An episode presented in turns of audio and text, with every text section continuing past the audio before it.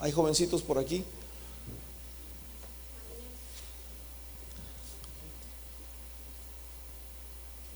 Me gustaría de que si, si, si pueden poner a los jovencitos en, en esta fila y en esa o aquí cerquita, si vienen. Marcos, Dani, vengan para acá. Marquitos también. Juanito, vente para acá. Cristinita también, todos los jovencitos. ¿Te quieres sentar ahí o tú estás enfrente? Como gusten. Si quieren sentarse acá, como vean.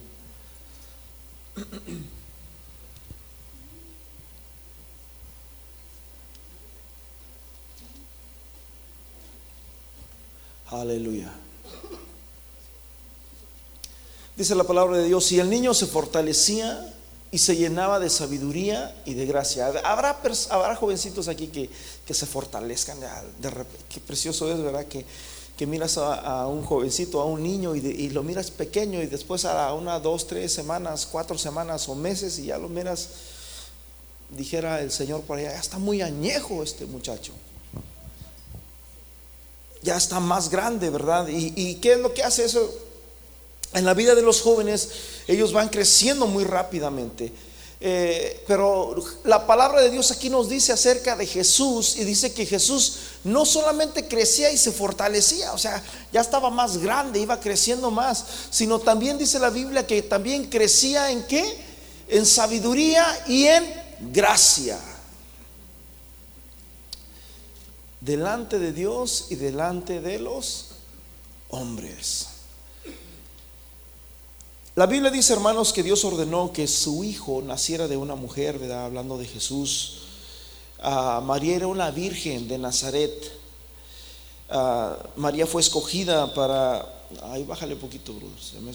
María fue escogida para el honor de ser la madre del Hijo de Dios. Era un privilegio, hermanos, que, que a esta joven que era virgen, que, ya el profeta había ah, predestinado, el profeta Isaías, he aquí la virgen concebirá. La pregunta es, ¿ustedes cuándo han mirado a una virgen que conciba? Para que una jovencita conciba es porque ya estuvo con un varón, ¿verdad? Y, pero dice, he aquí la virgen concebirá y dará luz un hijo. Me parece que es en Isaías 9, 6 o 7, 9, uno de esos por ahí. Y, y de tal manera de que dentro del pueblo judío era un privilegio, estaban como, yo quiero, yo, muchas de ellas se, purificaban, querían ser, hermanos, la escogida de parte de Dios. Sin embargo, ¿verdad? Este, eh, la Biblia dice que el Espíritu Santo iba a cubrir a María para que de su vientre pudiera nacer, hermanos, el que sería el Salvador del mundo. María estaba desposada, estaba comprometida con un joven que se llamaba José. Cuando José supo que María estaba encinta, que estaba embarazada, dijo, ¿quién cometió eso? Porque yo no fui. Y dice la Biblia que José prácticamente trató de romper, hermanos, con María y dijo, ¿sabes qué? Tú por tu lado, yo por el mío. Eh, mi, responsabilidad es llevarte ante los jueces y decir que tú eres una mujer adúltera y, y que te apedren y que mueras, pero yo no voy a, a, decir nada porque sinceramente yo me he enamorado de ti, así que no voy a hablar en tu contra, simplemente vete tú por tu lado y déjame a mí por el mío y, y que Dios vaya contigo. Pero dice la Biblia que un ángel o el mismo ángel que le habló a María vino a hablar con José y le dijo, hey, no temas recibir a María por esposa. Porque lo que está en su vientre del Espíritu Santo es como diciendo, María no ha estado con ningún hombre. Tú vas a ser el primero, tú no tengas temor. Paz de Cristo. Así que el, el, nacimiento virginal de Jesús no significa lo mismo que dice la Iglesia Católica, la Inmaculada María. Ahora, ¿qué significa Inmaculada? La Inmaculada significa sin pecado, o sea que en otras palabras que María nació sin pecado. No, María nació en pecado.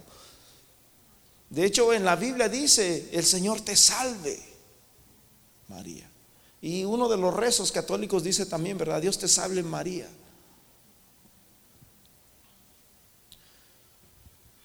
Entonces, podemos ver de que eh, ella era pecadora, pero lo que estaba dentro de, su vientre, hermanos, era lo que, venía de parte de Dios. Y Dios escogió un vaso, un vaso limpio que era esta jovencita, ¿verdad? Para que pudiera nacer de ahí, de su vientre, el Salvador del mundo.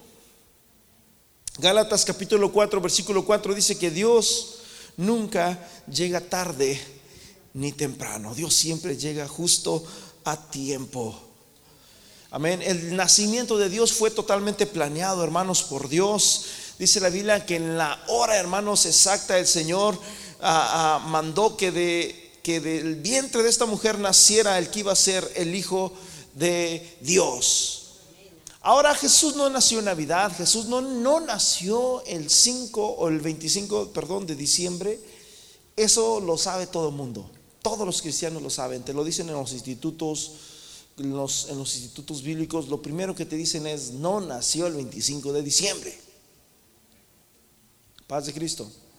Por si usted no sabía eso, se lo digo y con mucho énfasis, Jesús no nació el 25 de diciembre. De hecho, el día y la hora nadie sabe cuándo nació. Como cuando el cuerpo de Moisés Dice la Biblia, hermanos, que el Señor se tuvo que llevar el cuerpo de Moisés, porque si lo hubiera dejado allí, iban a ser un Dios y lo iban a tener ahí. Ahí está Moisés. Elías pasó lo mismo también. Dios tuvo que llevárselo porque Elías era el hombre de fuego, era el profeta de, Israel. Si hubiera quedado Elías por allí, hubieran hecho un altar. Aquí está Elías. Jesús lo mismo. Si hubiera estado la tumba ahí, dijéramos, aquí está Jesús, pero tú vas a la tumba y no hay nada. Y lo mismo pasó con el nacimiento de Jesús, ¿verdad? No hay un registro que diga cuándo fue esto. Sin embargo, hermanos, en los institutos ah, bíblicos y mientras tú te pones a leer la Biblia, te darás cuenta de que Jesús no nació exactamente el 25 de diciembre, sino que nació más o menos por ahí en octubre, que era cuando estaban los, los ah, pastores que cuidaban las ovejas en el rebaño y, es, así es como son las descripciones que habla la Biblia en cuestión al nacimiento de Jesús. Padre Cristo. Belén, Miqueas 5:2, pero tú Belén, Éfrata, pequeña para estar entre las familias de Judea, de ti me saldrá el que será el Señor de Israel, que fue donde nació, hermanos, el Señor Jesús en Belén. Belén está situada, hermanos, a 10 kilómetros al sur de Jerusalén. Era una hermosa ciudad, hermanos, rodeada con terrazas y cubiertas con viñas. Había plantíos por todos lados, aún, de, aún arriba de las casas. Belén de Judea. Y mientras están, hermanos, mientras sale el Salvador, dice la Biblia que una estrella empezó a brillar en el, cielo. Y en Lucas capítulo 2, versículos 10 y 11 dice que, porque he aquí os doy nuevas de grande gozo para todo el pueblo, os ha nacido hoy en la ciudad de David un Salvador que es el Cristo. Os ha nacido hoy en la ciudad de David un Salvador que es el Cristo. La palabra Cristo significa un ungido, el ungido de parte de Dios. Amén. Y tristemente, hermanos, dentro de la Biblia, escúcheme bien, nos habla un poquito complejo la Biblia en cuestión a, la vida de Jesús. Cuando Jesús nos da registro de cuando Jesús vino el ángel y habló con María, muchacha, tú has sido escogida, este, vas a tener, vas a ser mamá. Y María se quedó, yo voy a ser mamá, ¿cómo? No tengas miedo, el Espíritu Santo va a posar sobre ti y, vas a tener un hijo que va a ser el Hijo de Dios. Posteriormente, ¿verdad? Viene, viene a, hablar con José. La Biblia no da tanto registro con José. Muchos creen de que a José al poco tiempo de que Jesús nació murió. Probablemente a los 6, 7 años murió José. Y se cree de que en ese tiempo no recuerdo bien eh, la historia, pero me parece que los romanos los tenían a muchas personas como en cautiverio, se los llevaban. Y, en una de esas, ahí fue donde José prácticamente murió. La Biblia ya no da más registros del papá o, pues sí, del papá en la carne de Jesús, ¿verdad? Que era José, ya que él, se, le dio el, el nombre y todo. De lo contrario, hubieran apedreado a María.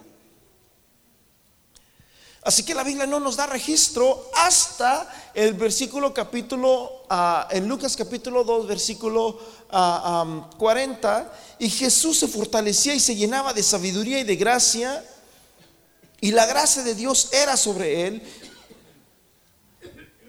Versículo siguiente, wow, mejor no, porque eso es mucho. Dame el 52. Y Jesús crecía en sabiduría y en estatura y en gracia para con Dios. ¿Y quiénes? Y los hombres. Jesús tenía 12 años, hermanos, cuando empezaba a crecer. Nada más nos dice eso. No dice qué hizo. Ah, a mí me da risa, ¿verdad? Cuando miro algunas películas que hablan acerca de Jesús y que Jesús andaba sanando pajaritos y que hacía milagritos así chiquitos así. y yo no creo realmente eso. Ah, ahora, ¿qué fue lo que pasó en, esta temporada de Jesús? Porque la Biblia no da registro hasta, solamente dice que cuando nació y después lo trajeron a los ocho días y después a los cuarenta días a presentar delante de Dios. Y posteriormente, hermanos, se aparece a los doce años 12 años prácticamente quedaron en, el limbo, ¿verdad? No se sabía nada de él. Y de repente aparece 12 años, una luz, ¡prum! Aparece Jesús. Y después de los 12 años, hermanos, la Biblia da un registro muy importante y dice que andaba esta, su familia, ¿verdad? Que iban en Lucas capítulo 2, versículo 49 y 51.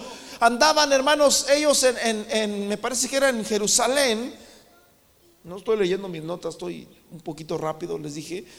Y mientras andaban ahí, dice la Biblia que empezaron a caminar. Me imagino que Jesús iba caminando detrás de ellos. Hermanos, ellos eran muy, muy sencillos. Eran muy pobres, eran personas muy pobres. No tenían un Mercedes Benz, no tenían nada. Iban con un burrito, hermanos. Solamente llevaban sus cosas. Y cuando iban ahí caminando, Jesús iba atrás de ellos. Pero de repente, dice la Biblia, que ya tenían un día de camino y, y decían, pues, ¿dónde andará Jesús? Jesús tenía 12 años. ¿Alguien aquí tiene 12 años? ¿Quién tiene 12 años? Mira, uno, ¿quién más? Dos, tres, 12, 12 years. ¿Nadie? Bueno, yo. Y dice la Biblia, hermanos, que cuando Jesús tenía 12 años, un día después del camino, de repente pasa algo asombroso. María dice, ¿dónde está Jesús? Ahí viene atrás. Miraban por allá gente, bueno, por allá viene. ¿Dónde está Jesús? Ahí viene atrás. Se llegó la tarde y ¿dónde está Jesús? Ahí viene atrás. Y vamos a esperarlo porque no llega y no llega y no llega. Y se esperaron y pasó la gente y nunca venía Jesús. Dice la Biblia que por un día entero se les perdió. Después empezaron a buscarlo, mi hermano, empezaron a buscarlo y empezaron un niño de 12 años. ¿Te imaginas uno de estos niños que han de perdido y que no sepan los papás dónde están? ¿Dónde está mi hijo? ¿Han mirado a mi hijo? Y nadie. No, señora, no le he mirado. Oh, si andaba un niño por aquí muy, muy lleno de gracia y hablando muchas cosas de Dios. Es un niño muy. ¿Dónde estaba? Allá por allá. ¿Y dónde? Y no, pues que andaba por allá y que ya anda perdido hasta que el tercer día, diga conmigo, el tercer día. ¿Usted aguantaría, brother, eso? ¿Aguantaría tres días que no sabe nada de su hijo? El tercer día, ¿verdad? Dice que y aconteció que tres días después le hallaron en el templo sentado en medio de los doctores de la ley y oyéndoles y preguntándoles. Qué niño, ¿verdad? Y todos los que le oían se maravillaban de su inteligencia y de sus respuestas. Y cuando le vieron, se sorprendieron, le dijeron, y le dijo su madre, hijo, ¿por qué nos has hecho esto así? He aquí tu padre y yo hemos buscado con angustia. ahí todavía estaba el padre. Entonces él les dijo, ¿por qué me buscáis? ¿No sabéis que en los negocios de mi padre me conviene estar? Un niñito chiquito. ¿Por qué me buscan a mí? Alguien que tiene 12 years. Marquitos, tú. ¿Por qué me buscan, papá? Déjenme predicar. Yo voy a. Para esto yo he venido. Como que ya Jesús ya empezó a entender el llamado que tenía de parte de Dios. Más ellos no entendieron las palabras que les habló. Y después descendió con ellos y volvió a Nazaret y estaba sujeto. Paz de Cristo. Cuando uno es jovencito, verá que uno no quiere estar sujeto a sus padres. Y, de lo que yo quiero tratar es de esto. Tú, ustedes, hermanos, y la mayoría, y también esto es para grandes, porque esa es la idea, hermanos. En una ocasión en mi vida yo le dije, Señor, yo quiero que tú me uses, yo quiero que uses mi vida. Y yo les compartía y les he compartido de que yo buscaba a Dios, oraba bastante en las mañanas, oraba en las noches y buscaba a Dios, ayunaba, buscaba a Dios, úsame. Pero tenía un problemita en mi corazón. Y era que no quería pedirle perdón a mi padre. Pídele perdón a tu papá. En una ocasión, ¿verdad? Yo y mi padre nos molestamos muy, muy fuerte, muy feo. Y nos empezamos a gritar, los dos. Yo, un niño, probablemente de unos 12, 13, 14 años, no sé. Y, y hablamos palabras muy fuertes. Y Dios decía, tú tienes que pedirle perdón a tu padre. Yo no te puedo usar así. Y muchos de nosotros decimos, Señor, yo quiero que tú me uses, yo quiero que, que uses mi vida, pero ah, el Señor te dice, hey, ¿cómo está tu familia?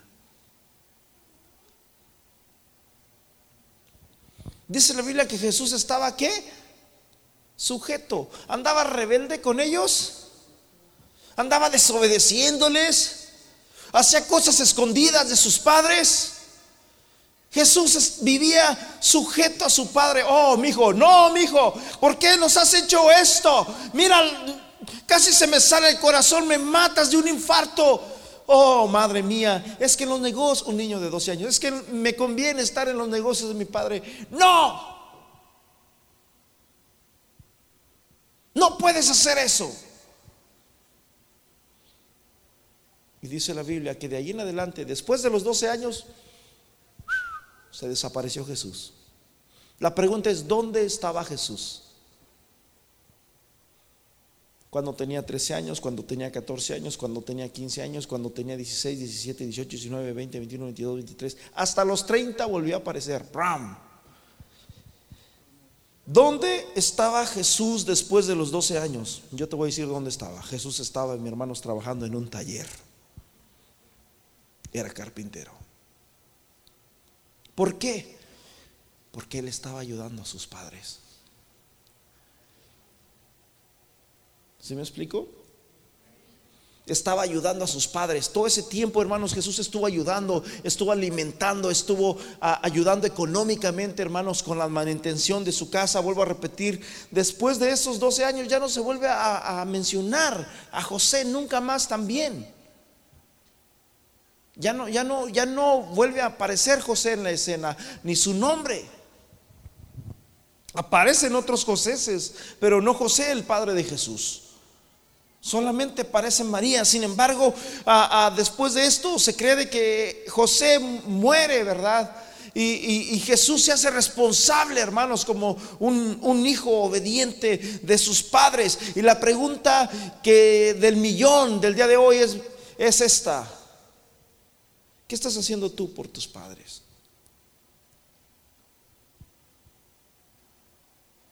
Si es que los tienes vivos.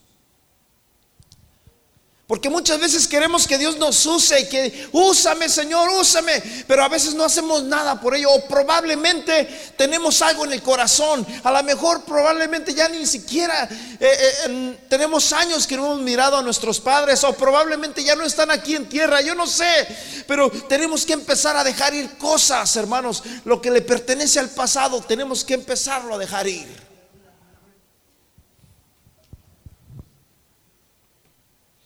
El Marcos capítulo 7, versículo 10. Del versículo, el versículo 1 empieza a decir de que los fariseos eran muy limpios. Esos hombres, hermanos, cuando iban al mercado, que iban a la Walmart y llegaban a su casa, tenían que lavarse sus manos. Ay, no, porque allá anduve tocando allá.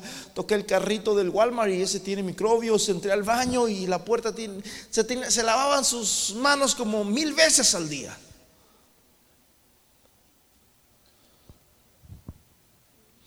Y Jesús, hermanos, le daba asco todo eso, lo que ellos hacían, porque los miraba como en gran manera se, santificaban según ellos. Y mientras Jesús está ahí, ¿verdad? En Marcos capítulo 7, en el versículo del 1 en adelante, dice la Biblia que, que cuando ellos estaban ahí, ahí estaba también, o estaban juntos con Jesús,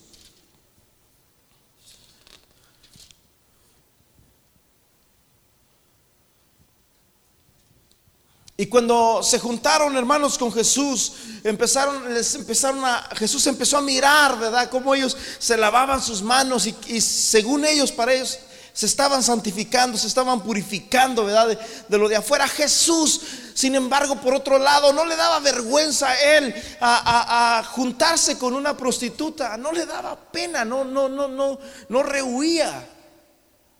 A Jesús no le daba vergüenza, hermanos, juntarse con, un saqueo, ¿verdad? Que era un publicano. Los publicanos eran lo más asqueroso que pudiera haber en el pueblo de Israel. Ya que ellos habían traicionado a su patria y estaban trabajando para Roma. A él no le daba, no, no, no le importaba eso. Dice, y volviendo de las plazas, si no se lavaban, no comen. Y otras muchas cosas hay que tomaron para guardar, como los lavamientos de los vasos de beber, de los jarros, de los utensilios de metal y de los lechos. Lavaban todo, mi hermano. Eran muy cuidadosos en eso. Y Jesús le dice, esas reglas son puestas por ustedes. Y luego les dice un ejemplo Jesús en el versículo 10. Por ejemplo, Moisés dijo, honra a tu padre y a tu madre. Y, y el que maldiga al padre o a la madre, ¿qué dice? Que muera irreversiblemente. O sea, que si había, en aquel tiempo no podía haber hijos desobedientes, brother. No podía haber hijos que... Ah. Si yo hubiera estado en la ley cuando yo tuviese pleito con mi papá, yo ya no estuviera aquí. Versículo 11 dice, ustedes en cambio enseñan que un hijo puede decirle a su padre y a su madre, es corbán, que quiere decir mi ofrenda a Dios. Póngame ese versículo en otras versiones, la nueva versión internacional, o puede poner también la, la me parece que es la lenguaje actual. Ahora, ¿qué significa corbán, hermanos? El corbán era un voto que hacían los jóvenes para decir, ¿sabes qué? Yo voy a entregarle a Dios a mi vida, voy a entregarle a Dios a mis bienes, voy a entregarle a Dios mi trabajo, lo que sea, se lo voy a dar a Dios como una ofrenda. De tal manera de que si el padre o la madre están enfermos en un hospital, ellos no hacen nada porque no, ya hice un voto con Dios.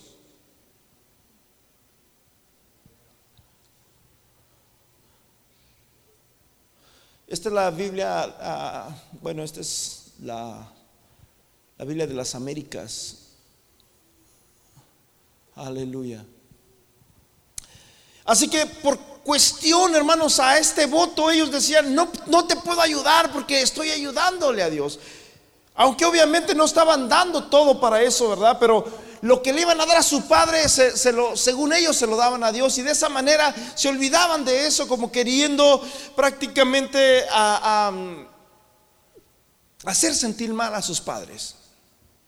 Porque pareciera ser de que como que entre hijos y padres siempre ha habido un poquito de roces.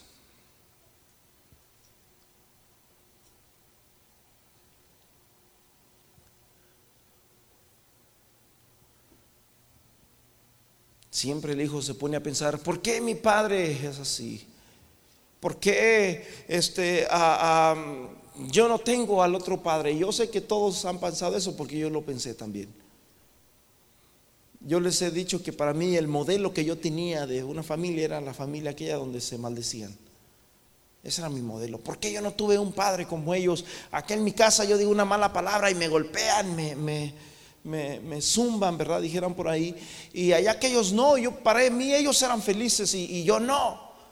Así que yo no estaba contento con mis padres porque mis padres me disciplinaban. Aquí está la, nueva traducción viviente. Sin embargo, ustedes dicen que está bien que no le digas a sus padres, lo siento, no puedo ayudarlos porque he jurado darle a Dios lo que les hubiera dado a quienes? A ustedes.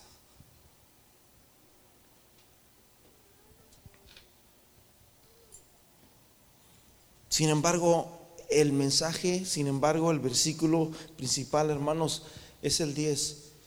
Honra a tu padre y a tu madre. ¿Qué es lo que hace un padre? Un padre, hermano, se, se deshace nosotros la mayoría de los que estamos aquí ya somos grandes, pero ¿sabes por qué? Porque hubo un padre que estuvo trabajando día y noche para darnos el alimento, así como usted lo lleva a su casa, a su familia, a sus hijos. Alguien más lo dio quizás por usted. Alguien se esforzó, hermanos, para llevar los alimentos a su mesa. Usted nunca, nunca de los nunca estuvo un día sin comer, probablemente. Sin embargo, hermanos, a veces como hijos somos muy ingratos con nuestros padres.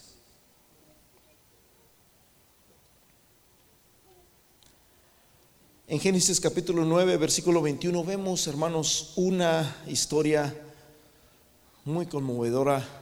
La Biblia dice, hermanos, que ah, estaba Noé embriagado en una recámara y mientras estaba embriagado en una recámara borracho, dice la Biblia que estaba desnudo y de repente entra Cam, uno de sus hijos, y lo mira a Noé desnudo y se burla. Mira mi padre, ¿cómo está? Míralo. Y le fue y le dijo a sus otros hermanos, miren a mi padre, vengan a verlo, ja, ja, ja, ja. Vengan a ver a mi padre cómo está desnudo y borracho, mírenlo. Y dice la Biblia que los otros entraron de espaldas. Entraron de espaldas para cubrir la desnudez de su padre. ¿Cuántas veces no te has avergonzado probablemente de tus padres? De ese viejito que probablemente ya no tiene dientes ¿Cuántas veces no nos hemos avergonzado de nuestros padres porque probablemente no hablan a la altura que quizás nosotros hablamos? Y nos burlamos de ellos. Y hermanos, y eso es una maldición tremenda. Ustedes saben la historia de esto. Pasó algo tremendo después, posteriormente, Noé maldijo a Cam. Maldito sea Canaán, siervo de sus siervos serán sus hermanos, a sus hermanos.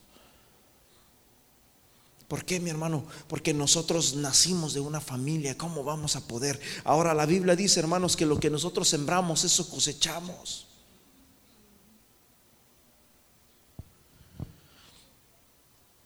Si tú, hermanos, o si nosotros le gritamos a nuestros padres, ¿sabes una cosa? El día de mañana no esperes que tus hijos te van a hablar con mucho amor.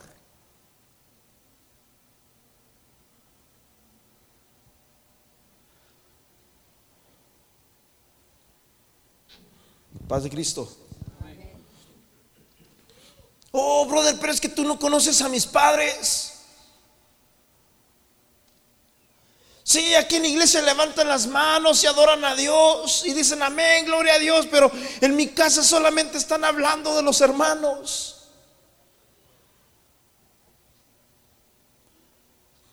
En mi casa se agarran de las greñas y se pelean y empiezan ahí y yo me quedo como, ah, míralos.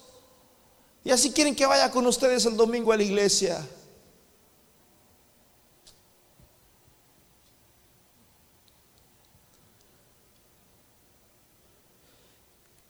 Probablemente Noé pecó y la regó. Pero el mandamiento no dice, honra a tu padre y a tu madre si se lo merecen. Honra a tu padre y a tu madre si, si se comportan. No, mi hermano. Sea como sea, sea la situación que sea, nuestro deber es honrar a nuestro Padre y a nuestra Madre.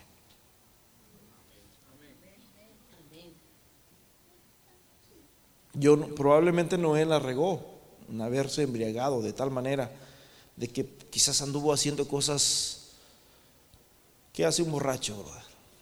Para que haya estado desnudo, quién sabe qué andaría haciendo por allá, ¿verdad? Bailando quizás. Y aquel muchacho se empezó a reír porque muchas veces nosotros nos gusta burlarnos de nuestros padres.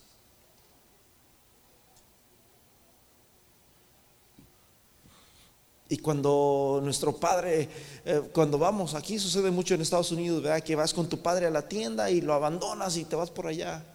Ahí que se arregle con el casiller. Y sin embargo la Biblia dice, hermanos, que debemos de honrar a nuestros padres. ¿Cuántos dicen amén a eso? Así que si tú quieres que Dios te use, usted tiene que empezar, hermanos, a acomodar lo que está dentro de su interior de usted mismo.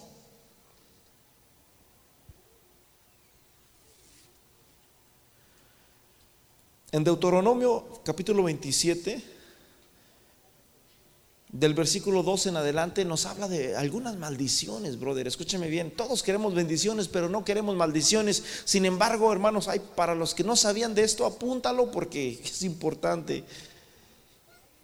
Estamos en, en Deuteronomio 27, 12. Y dice, aleluya. Cuando hayas pasado el Jordán, estos serán estos estarán sobre el monte Gerizim para bendecir al pueblo Simeón, Leví, Judá, Isaacar, José y Benjamín. Versículo 13. Y estarán sobre el monte Ebal para pronunciar la maldición. Rubén, Gad, Aser, Zabulón, Dan y Neftali. Y hablarás a los levitas y dirán, todo, todo varón de Israel en alta voz. Versículo 15. Maldito el hombre que hiciera escultura o imagen de fundición para adorarla. Abominación al Señor, obra de la mano de artífice. Y le pusieron un oculto y le pusieron y lo pusieron en oculto y todo el pueblo responderá y dirá ¿Cómo dirán? Amén versículo 16. O sea que malditos todos los que traen esculturas. Maldito el que deshonre a quién? Y a su madre y dirá todo el pueblo. Como que, brother, ¿qué pasó, brother? Cuando tú dices amén es una promesa de bendición o de maldición. En este caso estamos diciendo amén, estamos diciendo de bendición, que sí es, porque la Biblia lo dice de esta manera. Y usted puede seguirle para adelante, ¿verdad? Hasta el versículo 26. Pero la Biblia dice que es una maldición, hermanos, el que deshonre. Si usted quiere ser honrado, hermanos, empiece a honrar a sus a las personas que lo han procreado a usted.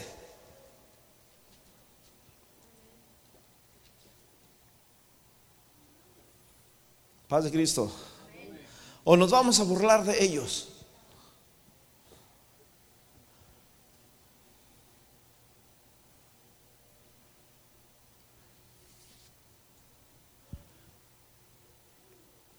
Los últimos meses que estuve con mi madre, mientras ella estaba en el hospital, la primera vez que ella fue en diciembre, yo me recuerdo que había un dolor en mi corazón, porque yo decía, ¿cuándo fue la última vez que le dije a mi madre, te amo? ¿Cuándo fue la última vez que le dije a mi madre te quiero? ¿Cuándo fue la última vez que escuché su voz?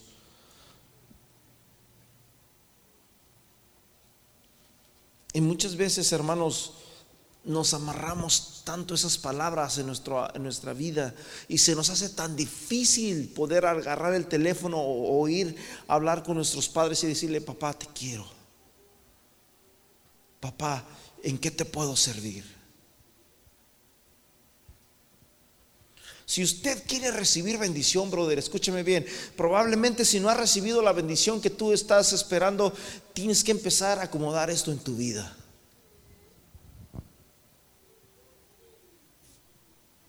¿Estamos? En Lucas capítulo 15, versículo 11 y al 32 nos habla la historia del hijo pródigo. Había un hombre que tenía dos hijos y el menor de ellos dijo a su padre, dame la parte de mis bienes que me corresponde. Y le repartió sus bienes. Y no muchos días después, juntándolo todo, el hijo menor se fue. Puede decir alguien, no, este, cuando yo ya sea grande, cuando tenga los 18 años, me voy a ir de esta casa, de esta familia. Al cabo que ni me gusta aquí. Al cabo que ni me gusta la comida. Me voy a ir. Ese es el hijo pródigo. Hay hijos que castigan a sus padres. Y alguien puede decir, ¿cómo, cómo pueden castigar un hijo al padre? Con su silencio. No les hablan. ¿Qué te pasa, mi hijo? ¿Qué te acontece? ¿Qué, ¿Qué te sucede? ¿Qué está pasando en tu vida? Nada.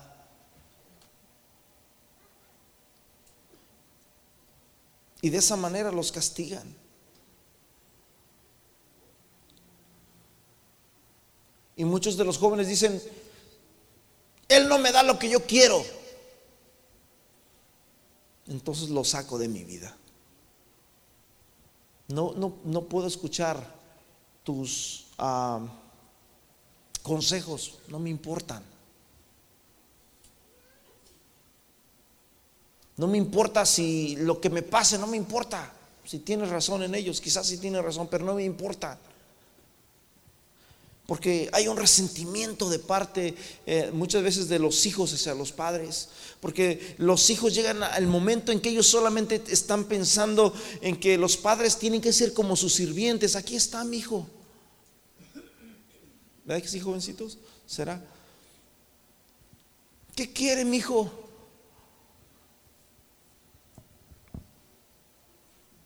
Pero para empezar, los padres no estudiaron para ser padres.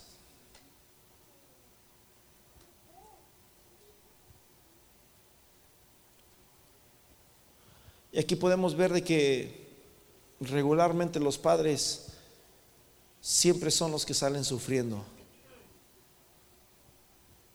Dame los bienes que me corresponden. Mi hijo, espérate, dámelos. Mi hijo, mira, estás muy jovencito, dame los bienes que me corresponden, me voy a ir de aquí. Mi hijo, aquí tienes tu casa, aquí tienes todo, no te hace falta nada. Dámelos. Y el padre le da sus bienes. A los pocos días, dice la Biblia, dejándolo todo en el versículo 13. No muchos días juntándolo todo, el hijo menor se fue lejos a una provincia apartada y ahí desperdició todos sus bienes. Dicen que unos andan por aquí en la ciudad de Camin.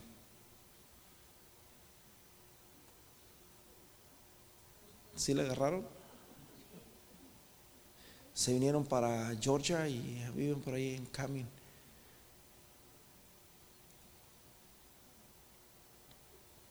Se olvidaron de sus padres.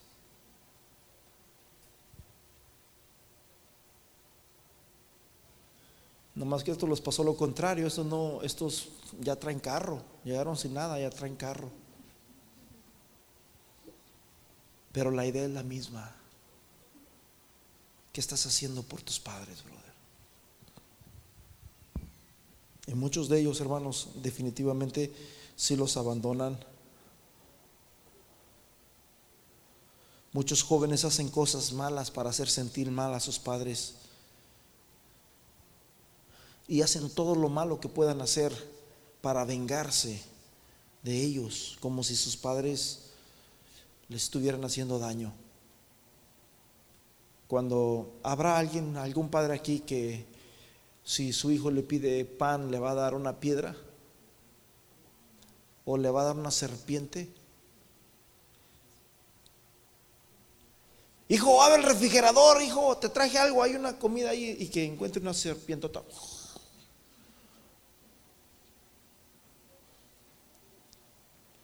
Todo lo que hace un padre, hermanos, yo creo que es para bien, para bendecir a sus hijos. Amén. Sin embargo, hay hijos, hermanos, que se avergüenzan de sus padres, como en el caso de, de, Noé. Ay, no, ay, no, ay, no, mi mamá me está abrazando, qué asco.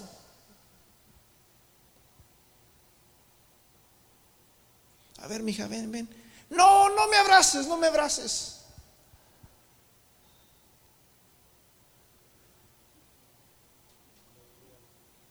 Jesús se ocupó de su padre, de su madre, mientras él, él vivía. Cuando Jesús estaba en la cruz, hermanos, en Juan capítulo 19, versículo 26, dice que cuando Jesús estaba en la cruz, miró a su madre y al discípulo al cual él amaba, que era el hermano menor, ¿verdad? De, de ellos, que era Juan, el discípulo amado.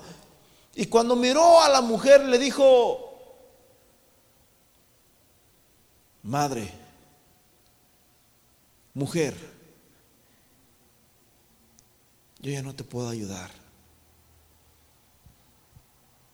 Ya no te puedo ayudar, yo ya me voy, pero ahí tienes a tu hijo.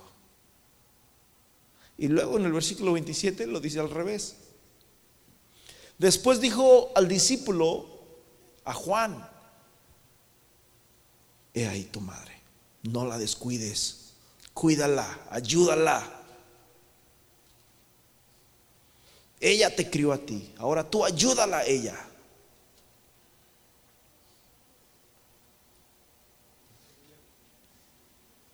Y desde aquella hora, el discípulo la recibió ¿dónde? En su casa.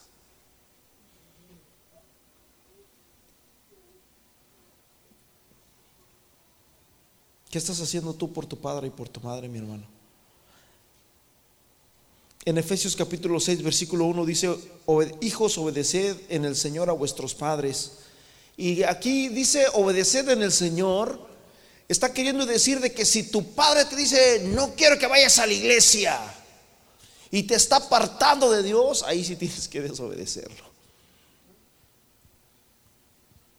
¿Sí me explico? Mire, papá, yo lo ayudo, yo le obedezco en todo, pero mi salvación es primero. Hijos, obedeced en el Señor a vuestros padres, porque esto es justo, porque esto es bueno. Amén. Porque hay padres, hermanos, que impiden que sus hijos, desde el día que te paraste en esa iglesia, dejas de ser mi hijo. Ay, no, papá, no, entonces yo regreso con usted. No, no, no, no, no diga eso, papá. Dice, obedeced en el Señor. ¿A quiénes?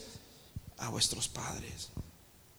Versículo siguiente dice, honra a tu padre y a tu madre, que es el primer mandamiento con promesa. Y luego dice el versículo 3, para que te vaya bien y seas de larga vida sobre la tierra. ¿Ustedes quieren que les vaya bien, hermanos? Hay que honrar a nuestros padres. Si tú tienes a tu padre o a tu madre, hermanos, yo ahorita solamente tengo a uno de ellos. Y lo amo mucho y, a veces lo trato de cuidar, ¿verdad? Y a veces no salimos muy bien de acuerdo y no coma eso. Porque quiero que me dure, brother. Pero es una bendición tener a nuestros viejitos. ¿Cuántos dicen amén? Y debemos de honrarlos, debemos de darle. Eh, cuando en un tiempo que yo me quedé sin trabajo, mi madre me daba dinero a mí. Y yo decía, ¿cómo es posible de que mi mamá me esté dando dinero? No, no, no. Y cuando ella me daba ese dinero, brother, me daba miedo gastarlo, hasta tomarme una soda, porque yo sabía que ese dinero para mí era un dinero casi sagrado.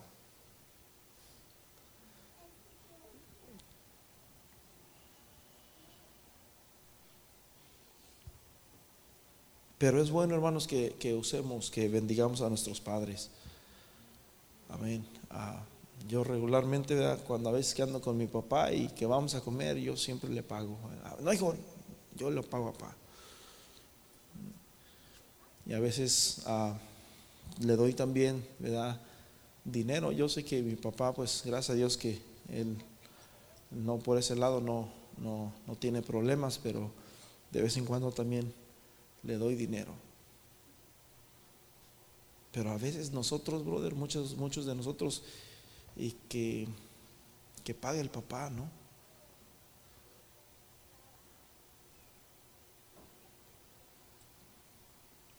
Y dice la Biblia que los honremos para que nos vaya bien. ¿Tú quieres que te vaya bien? Honra a tu padre y a tu madre, mi hermano. Y luego dice el versículo siguiente, y este es para los papás. Y vosotros, padres, no provoquéis a ir a vuestros hijos, sino criadlos en disciplina y amonestación de parte de Dios. Disciplina, brother. Ay, la disciplina es lo que menos nos gusta, ¿verdad? Pero, hermanos, dice la Biblia, ah, instruye al niño en su camino, instruye disciplínalo. instrucción significa disciplina. Disciplina al niño en su camino y la, eh, eh, jovencitos, la disciplina, la disciplina quiere decir vara. Y yo creo que de los que estamos aquí a nadie nos han dado con vara. Yo creo que no. A mí sí me dieron con vara. No, no, no, no, no, no. A ver, ven, ven, ¿cómo no? Y me daban, hermanos. No, no era, no era con amor, no, era duro. Por eso es que yo, yo no quería a mi familia. Porque decía, allá no los castigan, allá sí pueden hacer de todo y aquí en mi casa no. Y yo decía, aquellos sí son, esos sí son perfectos. ¿Por qué yo no nací allá? Y yo creo que a los que están aquí a nadie les han dado con vara. Sin embargo, muchas veces Muchas veces nos olvidamos de nuestros padres. Tus padres no son tus enemigos, tus padres te aman. Y no quieren que te pase nada, quieren que tú seas de larga vida. Si tú quieres ser de larga vida y quieres tener muchas bendiciones en tu vida, jovencitos, escúchenme, tienen que honrar a sus padres y también los grandes. Amén. Yo sé que hay, brother. Hay situaciones en nuestra vida en que quizás nos hemos burlado de nuestros padres o nos hemos avergonzado de ellos o los hemos abandonado como el hijo pródigo. En algunos casos no se pueden cambiar porque quizás ya no los tenemos con nosotros. En otros casos alguien tiene que agarrar el teléfono y decirle, papá, tristemente hermanos, la mayoría, la mayoría, la mayoría de los casos, ya lo decimos ya cuando ya están fríos en, una, en un ataúd.